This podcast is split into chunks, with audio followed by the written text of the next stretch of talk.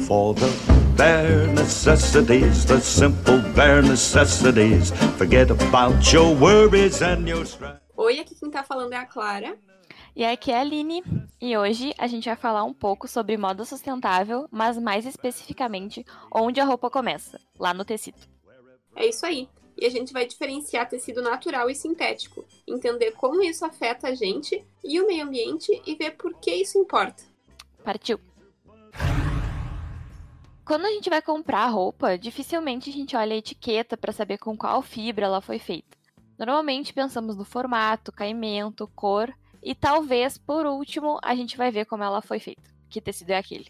É verdade. E, e agora na pandemia, inclusive, na quarentena, que eu comprei umas roupas pela internet, daí muito menos eu pensei em procurar, sabe, como ela foi produzida, onde, como, enfim. Pensei é, só se ela é bonita, se ela fica bem na modelo da internet. Nem pensei como ela vai chegar até mim, não, como ela foi feita, onde ela foi feita. Isso a gente não pensa, né? A gente não pensa. E esse episódio é justamente para fazer a gente pensar. Então vamos lá. Vamos começar a pensar no tecido. E por que que isso importa? A gente já falou um pouquinho agora com esse pequeno erro aí que eu cometi, que foi essa compra não sem responsabilidade sustentável, eu acho que dá para dizer, né? É, não tão consciente, né? Uh, a gente não tem esse costume. E às vezes eu também faço isso, então. Uma coisa que a gente tá falando aqui não é pra. Ai, agora, depois desse episódio, tem que ser 100% correta. E a gente da reunião do fórum é super 100% correta. Não, a gente traz esses assuntos para aprender com vocês. E também pra gente, depois disso, começar a pensar também, né, sobre essas coisas. É, até porque a gente tá aprendendo enquanto a gente cria esses roteiros. É verdade. Roteiro, ó, acabei de dizer que a gente tem um roteiro. A gente tem um roteiro aqui, não é bagunça. Reunião do fórum não é bagunça. Então, existem tecidos naturais e tecidos sintéticos. Os tecidos naturais, eles são aqueles que a natureza dá. Aqui a gente tem seda, algodão, linho e lã como alguns exemplos. Então, linho e algodão, eles são provenientes de plantas, enquanto a seda e a lã, elas são provenientes de animais, tipo o bicho da seda, ovelha, carneiro, cabra, alpaca, lhama, todos esses bichos aí. É, e normalmente essas fibras, por serem naturais, elas costumam ser mais caras. E daí a gente tem em contrapartida os tecidos sintéticos. São basicamente poliéster, acrílico, elastano, poliamida, nylon, lycra, viscose e acetato. Eles são chamados sintéticos porque têm origem em material fóssil, que é, aqui no caso, petróleo. Então, eles são basicamente feitos de plástico. Nesse, nesse, nesse momento, eu não vou falar, entrar na parte do fóssil aqui. nesse momento, a parte paleontológica da Clara vai. eu vou deixar passar. Esses, então, que a Clara citou dos tecidos sintéticos, eles são alguns dos mais comuns, mas eles podem ser misturados entre eles, misturados até com, com tecidos naturais, e até ter outros nomes dependendo da roupa. Enfim, tipo, tem, ai, tricoline, rayon, um monte de coisa assim que, tipo, nem eu entendo direito, é muito tecido, mas basicamente, assim, os basicão lá do começo são esses daí que a gente falou. Além do que também tem o couro, por exemplo, mas que a gente não vai falar aqui hoje. É outro problema. problema para outro episódio. É. Então, falando dos tecidos artificiais de celulose, daí aqui no caso a gente vai trazer a viscose, uh, tu deve saber que a celulose é retirada das árvores. E no caso da viscose, ela é muitas vezes proveniente da polpa das árvores nativas. Mesmo sendo então uma fonte renovável, ela está bem longe de ser uma fibra boa para o meio ambiente. Esse tipo de tecido muitas vezes provém de florestas primárias. O que, que significa? Que é aquela que a produção dessa fibra incentiva e promove o desmatamento de florestas no Brasil e no mundo. É. Já para os tecidos sintéticos, como o poliéster, esse é um nome mais bonitinho para PET, né? Sabe? Plástico PET. Então, para tu que achava ótima a reciclagem de garrafas PET em camisetas, saiba que tu já vem usando camiseta de plástico há muito tempo. É, já tem, né, camiseta de plástico.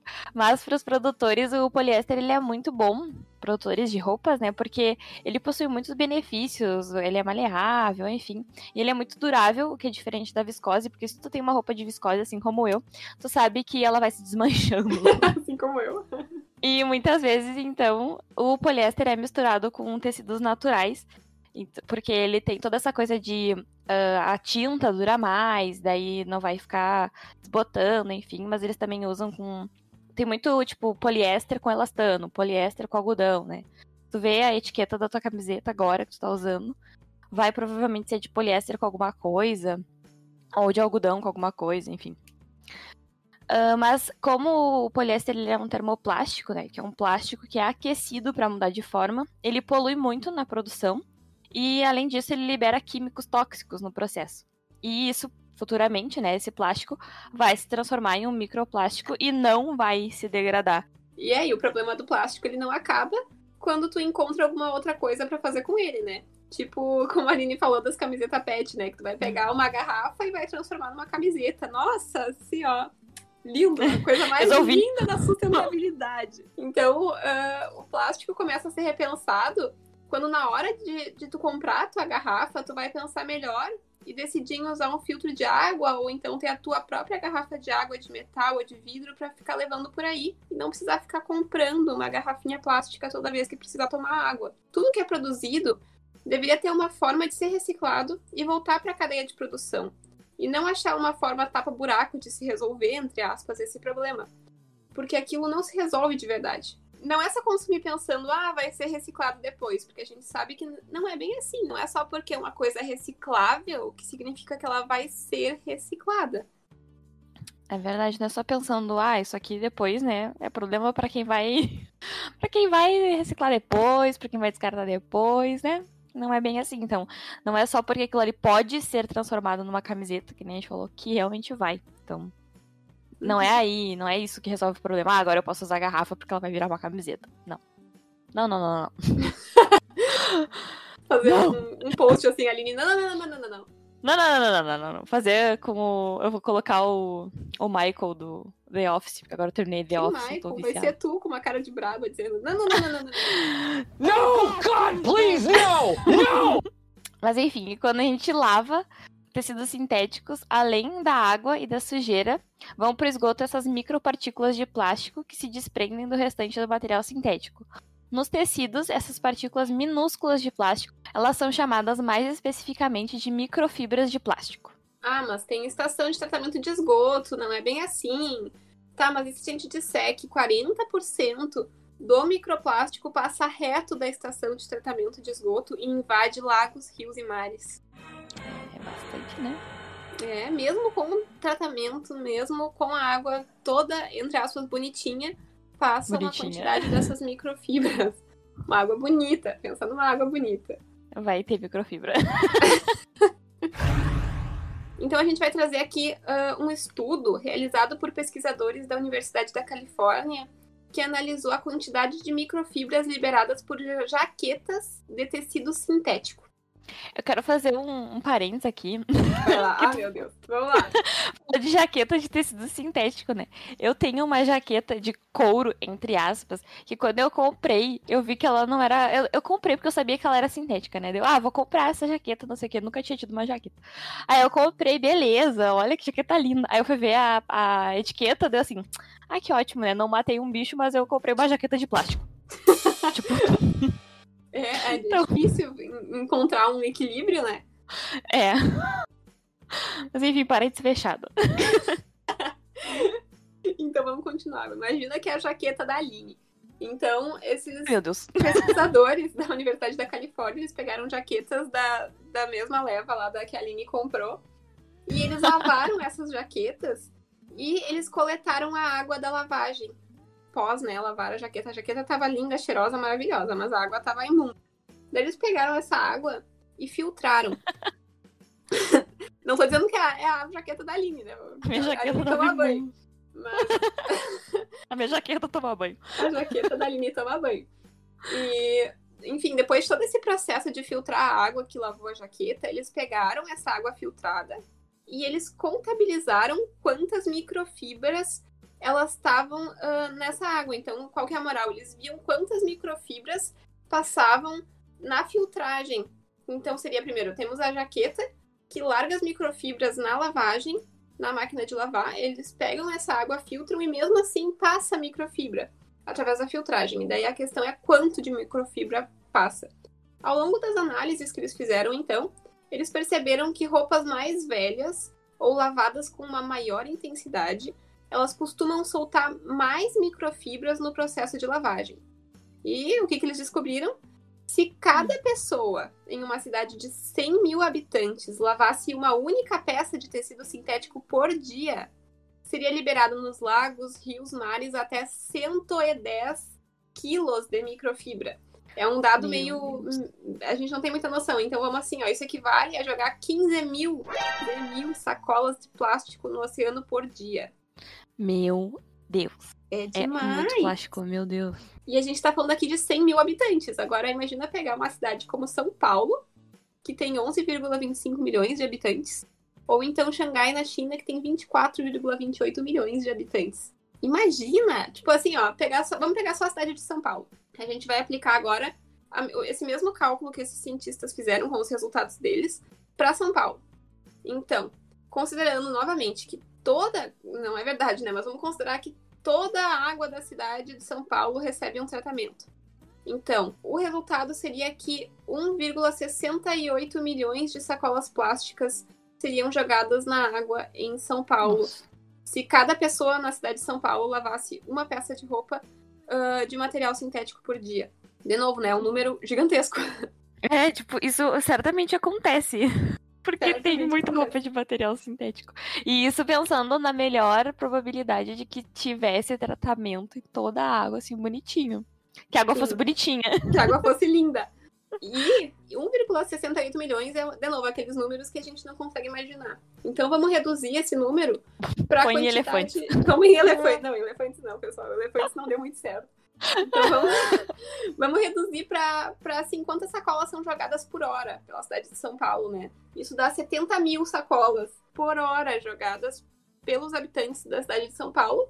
E por segundo daria 19 sacolas sendo jogadas. Imagina. A cada segundo tem 19 sacolas sendo, tipo, jogadas na água. Isso. Só de lavagem de roupa, né? Imagina Sim, ainda- tirando o resto. É, tirando todo o resto. que ótimo. Rindo de nervoso. Cada calma lágrima. E vale ressaltar que esse estudo que a Clara comentou, ele leva em consideração só as microfibras de plástico que conseguem passar pelo sistema de filtragem. A maior parte ela fica retida. Então imagina quando a água não tem tratamento nenhum, né? A quantidade que passa, tipo. Sim, e, e isso é uma realidade no Brasil, né? Uhum. Então, com o aumento de microplásticos no oceano, ocorre o aumento de morte dos organismos, sejam aquáticos ou terrestres. Mas como? Animais microscópicos tendem a se alimentar de micropartículas e confundem as microfibras com o alimento. Assim, as microfibras acabam por trancar o trato gastrointestinal, levando o animal a óbito. Então a gente sempre pensa assim, ai, ah, as tartarugas que confundem as sacolas plásticas com. Ah, eles acham que as sacolas plásticas são as águas vivas, né? Mas não, não é só os animais macroscópicos. São também os É. micro, né? Eles também estão ali consumindo microplástico, estão se engasgando, estão morrendo. Só que a gente não vê, não é algo tão dramático pra gente sair noticiando a- aos nossos olhos, né? Não é uma coisa assim tão visível quanto. E também eu acho que eh, talvez não cause tanta comoção, né? Quanto uma É, baleia é, não. ou uma tartaruguinha, né? É a mesma coisa que tu pegar um, um inseto que tá em extinção e daí as pessoas. Daí as pessoas pensam, ah, tá, um inseto em extinção, grande coisa, mas daí fala, nossa, olha só, as focas estão morrendo. Ai, meu Deus, as focas estão morrendo. A foca tá tão fofinha! Mas, enfim, diversos estudos também já mostraram que o microplástico ah, dentro de organismos de vários animais, né? Então tem o Farrell e o Nelson em 2013, eles encontraram o plástico dentro de uma espécie de mexilhão e outra de caranguejo. Daí tem o Cetala, não sei como é que se diz isso, tem uns acentos diferentes. Tem muita trema nesse nome. É, tem muita coisa aqui. Tem, é o Cetala é, e os colaboradores, eles encontraram em plâncton plástico e um tal de Lucher e colaboradores em 2015 encontraram, enfim, como a gente já também tá cansado de ver, plástico dentro de baleias mortas. É, e ah, essas coisas também, imagina, a quantidade de plástico visível, né? Que nem a gente falou, já é grande. Imagina de plástico invisível, entre aspas, né? Que são esses Uhum. micro, micro que a gente nem consegue enxergar a olho nu, assim. Exatamente.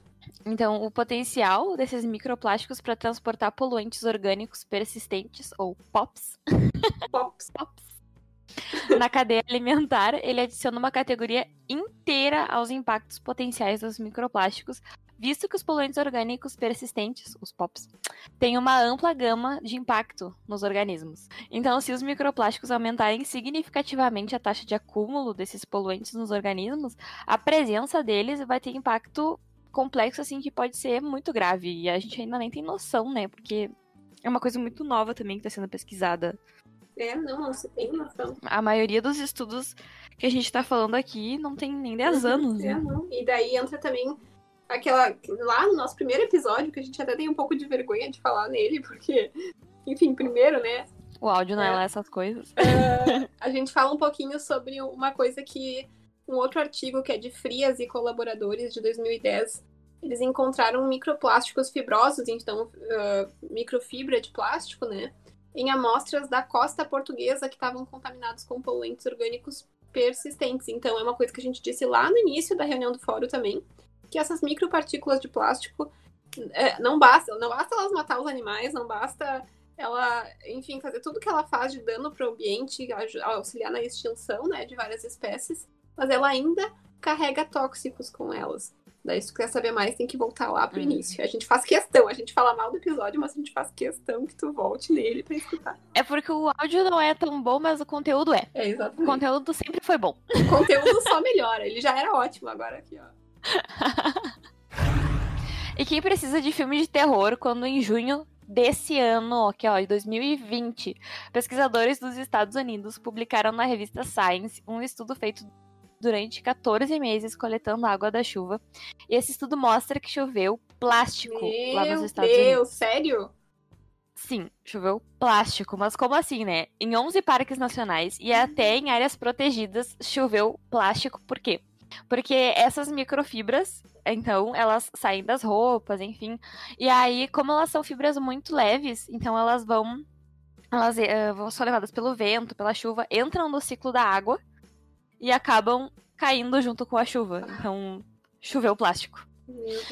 E tu pode pensar, ah, tá, mas isso é lá nos Estados Unidos, né? Tipo, nada a ver com o Brasil, com aqui onde a gente tá. Mas, nesse estudo, os pesquisadores disseram que isso pode sim estar acontecendo e provavelmente está acontecendo no mundo todo, porque o ciclo da água ele funciona do mesmo jeito. E muito dificilmente a poluição atmosférica por microfibras não seria a mesma.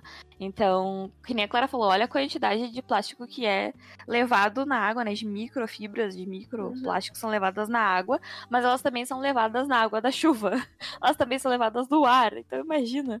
Além de todos esses exemplos, né? Ela também tá no ar, então são fibras tão pequenas que são levadas. Então, tem noção que a gente vai, num futuro muito próximo, tá respirando plástico. Se é que a gente já não tá, né? Porque acho que tem. Tu tinha, né? Agora um aparente. Você tinha comentado naquele. No da NASA lá. Tinha um estudo sobre isso, né? Sim, tem. Agora, é que agora eu não, não selecionei esses estudos pra trazer pra cá. Mas tem estudos que mostram que já tem na poluição do ar microplástico também. Só a NASA, É. pessoal. Eu não trabalhei na NASA, tá? Foi só um evento. É, a gente não trabalhou na NASA, a gente participou de um hackathon, enfim. É, gente, eu gostaria de ter trabalhado, mas foi um hackathon da NASA. Ai, quem não sabe o que é um hackathon? Quem não sabe o que é um hackathon, pesquisa. De graça. Tem uma coisa chamada Google. Não, mas hackathon é uma. É tipo uma maratona, tipo marathon em inglês. É tipo uma maratona que tu fica alguns dias, um final de semana, ah, normalmente programando alguma solução, mas ah, no nosso caso a gente não programou, né? Foi pra pensar soluções pra NASA. Mas normalmente hackathon é pra isso, pra tu programar alguma solução pra algum problema que existe, enfim. Uhum. E é isso. É, a gente só fez o trabalho mental, a gente não, não sabe programar, gente. É, teve gente que programou, mas não foi nosso caso. Falando assim, parece que os tecidos sintéticos são horrorosos e os naturais eles são maravilhosos, são tudo de bom, são assim o universo da Disney, né? Os bichinhos todos felizes, aquela maravilha Tudo toda. Mas a verdade é que até eles precisam ter cuidados na hora de produção, para não causarem tanta poluição quanto os, os sintéticos, né? É, porque a verdade é que o algodão e linho, que nem a gente comentou lá no início, né, que são plantas, eles podem ser cultivados com agrotóxicos, eles podem ser cultivados com irrigação artificial, o que vai gastar muita água e são problemas para o meio ambiente, né? Pra gente e para o meio ambiente. Então a indústria da moda como um todo ela é muito poluente. E mesmo que dependa do tecido, né, o, o quanto vai ser poluente, ela causa poluição desde a produção até o transporte, até impactar o solo, a água e a atmosfera. E não é só nesse sentido. Aqui a gente está falando mais na questão do plástico mesmo, das microfibras e tudo. Mas vai muito além disso. Mas não, não caberia tudo nesse episódio, né? Exatamente. E daí, por isso que tem também toda essa questão da, das empresas serem mais sustentáveis, né? De tomarem iniciativas. E daí também surge aquela outra coisa do nosso, um dos nossos episódios anteriores, que é o greenwashing, que daí tem as empresas que realmente tomam atitudes sustentáveis e tem uhum. aquelas que só fingem tomar para conseguir os resultados e não realmente fazem a diferença. Mas enfim, isso é do tema lá do greenwashing. Com todos esses impactos da moda, surgiu a moda sustentável como alternativa. Mas vamos pensar nas ações que podemos fazer em casa mesmo para ajudar a driblar essa poluição. Antes de tudo, na hora de comprar, pensar se precisa mesmo daquela roupa. Conferir a etiqueta e ver de onde é, qual tecido, que ela foi feita, para ter uma noção de tipo, eu realmente quero isso, eu realmente preciso disso no meu guarda-roupa. É isso da etiqueta. Eu vi algumas, agora na, na pandemia, né? Eu vi umas lojas de roupa online que estão mostrando, estão colocando selos, né? De sustentabilidade do lado. Hum, muito bom. Isso é interessante. Que a gente já falou de novo no episódio de greenwashing para olhar os selos. Então, isso também faz parte do desse olhar cuidadoso quando tu vai comprar alguma coisa. Também tem esse olhar cuidadoso na hora de comprar roupa, né? Porque é uma coisa que tu vai usar e que tu espera que dure muito tempo. Uhum. Então, com isso também dá preferência aos tecidos naturais, ainda que eles possam ser poluentes também, e eles sejam né, mais caros, porque eles são naturais. Eles têm melhores chances de se decompor e de não agredir tanto o meio ambiente nessa produção. É, a gente sabe que também não, não é a realidade né, de muitos brasileiros, da maioria talvez. Mas é. quem tem essa oportunidade, né, seria legal ter uma visão mais para esse lado. É, eu acho que o mais acessível seria o algodão, né? O resto é mais difícil. E dá preferências para roupas feitas no Brasil, se possível. Roupas compradas no país de origem, elas não precisam ser transportadas por vários quilômetros, que daí isso acaba aumentando a poluição. E isso acaba também priorizando o que é feito nacionalmente. Saber também as marcas que se preocupam com a origem daquela roupa. Tanto de onde vem, quanto quem fez aquela roupa com o movimento Fashion Revolution, isso cresceu muito. E é importante saber disso, para a gente não apoiar trabalho análogo escravo, ou então roupas feitas a partir de fontes que não são renováveis. Que nem a gente falou da, da viscose, por exemplo. É muito difícil para essas empresas, elas têm até todo um, uma operação para descobrir de onde veio aquela viscose, se ela não é, né, de, de florestas naturais, se ela não está desmatando alguma coisa que, que não vai voltar, sabe? Que, que vai ser muito catastrófico, assim. É, é, não adianta fazer toda uma propaganda de que é com viscose, é natural, se tu tá degradando mata virgem, né? É. Então tem que ter muito cuidado também de onde compra. E o nosso próximo tópico aqui é lavar menos as roupas. Olha que lindo. É. Lavar, menos. menos a jaqueta. Lavar menos ainda a jaqueta. Deixar mais suja. Por quê? Porque... Não, não deixar mais suja. Lavar menos. Não é pra ficar fedido. Não sai saindo. Não é, não vai saindo com a roupa fedida por aí. Mas é basicamente isso: é usar mais vezes a roupa antes de lavar, que acaba sendo uma outra alternativa, tanto em questão de gasto de água e poluição, quanto pra peça durar mais. Se tu não sujou a roupa ou suou muito, deixa ela tomar um ar e usa mais de uma vez antes de lavar. Isso aí. Não vai ser fedido, mas também se a roupa tiver. Aí não deixa. não saia fedido. e quando tu for lavar, então reúne a maior quantidade de peças possível para usar a máquina uma vez e não ficar fazendo várias mini lavagens. É outra, outra boa também. Além disso, é melhor lavar as roupas com água fria, porque o calor ele, ele faz com que auxilia mais no atrito entre as roupas, né? E isso tudo o, do calor ele faz com que solte mais microfibras. E a água fria, ela, ela reduz um pouco. Eu não sei se é um pouco ou muito, mas eu sei que reduz. é, até porque o filtro da máquina de lavar não vai segurar essas microfibras. E também deixar as roupas secarem ao ar livre ou embaixo a rotação, se tu for colocar na máquina de secar, de novo, para evitar esse atrito excessivo, né? E a soltura de fibras. Total. E quando tu não quer mais uma roupa, doa essa roupa. Se a tua roupa ainda tá em uma boa condição, mas ela não faz parte mais da tua identidade, doa ela para quem precisa. Daí assim tu vai prolongar a vida daquela peça e também ela não vai ficar mais parada no seu guarda-roupa. É, ela nem vai fora, né? Porque esse tecido pode ser utilizado para outras coisas. Até na Semana do Meio Ambiente desse ano, né? A gente deu dicas de, de lugares que recebem roupas. Uh, tem marcas de roupa aqui no Brasil também que recebem essas roupas para fazer outras roupas ou para fazer cobertores doar para pessoas. Então é só pesquisar assim que tu acha bastante opções de como que tu pode doar essas roupas para que elas sejam usadas, né, por outras pessoas ou por outras iniciativas para que ela não vá fora ou fique aí parada sem tu usar. Uhum. E pensando nisso, consumir menos. Então a gente falou sobre pensar se tu precisa mesmo daquela roupa, doar essa roupa que tu não usa mais para ela não ficar parada. Mas quantas roupas a gente já tem e acaba nem usando, né? Uma Sim, coisa que nossa. eu percebi separando roupa para doar é que eu tenho muita roupa que eu usei tipo uma vez. Se a gente não, a gente não precisa ter uma roupa nova para cada evento, né? Que no fim a gente nem vai usar tanto. Repetir roupa não é só sustentável, como é necessário. E tem outra coisa legal também, que são os brechós, né? Se tu não Hum, quer doar e tu, sei lá, quer vender ou fazer alguma coisa assim, fazer a roupa circular, né? Tem tantas iniciativas legais. Tem uma empresa, agora eu não vou lembrar o nome dela, mas eu ouvi faz um tempo já, acho que faz um ano. Uma propaganda, propaganda não, foi uma, um noticiário na televisão. Eles falavam que era uma empresa que era assim, era um container na rua e lá cada pessoa levava uma peça de roupa e vendia para aquela empresa. E essa empresa meio que era um guarda-roupa conjunto, as pessoas alugavam as peças daquele Ah. container.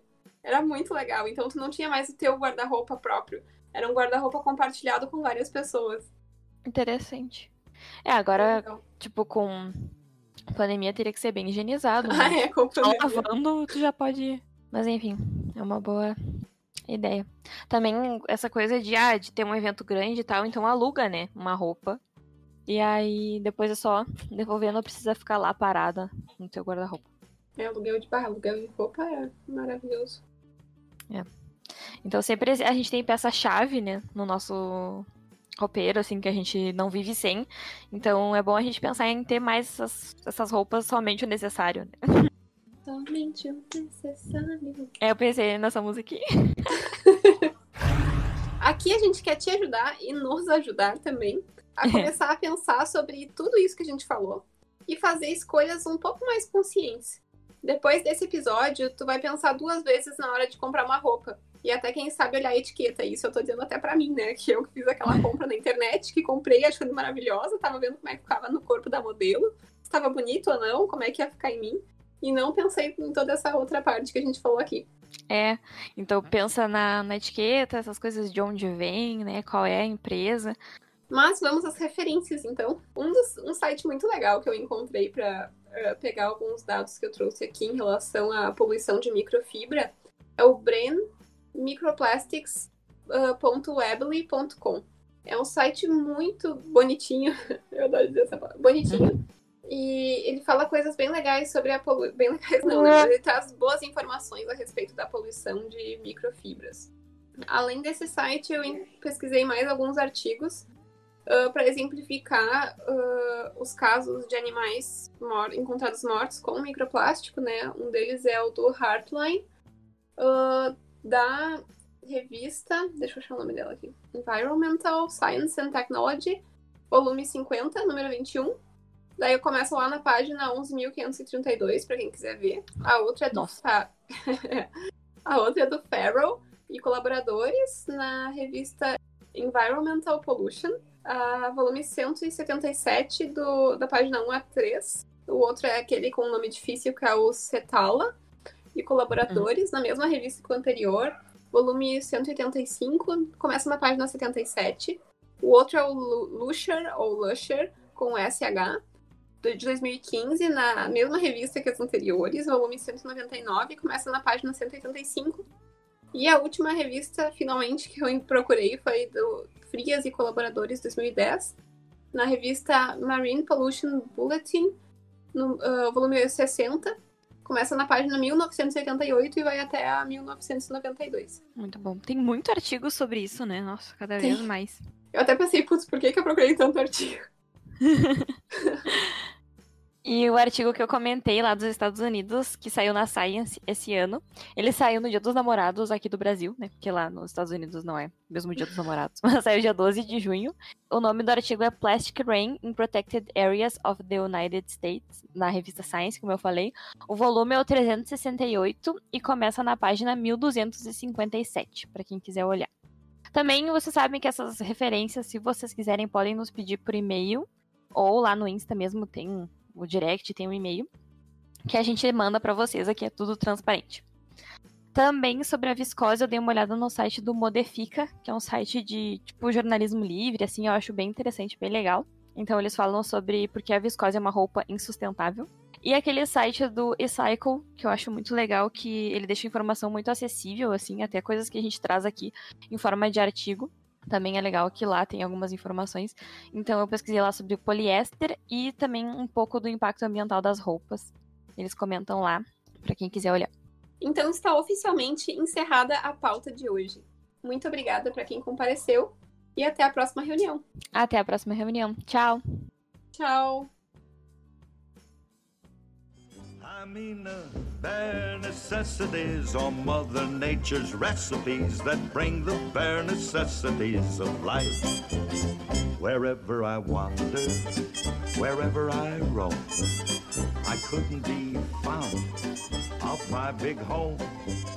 The bees are buzzing in the tree to make some honey just for me.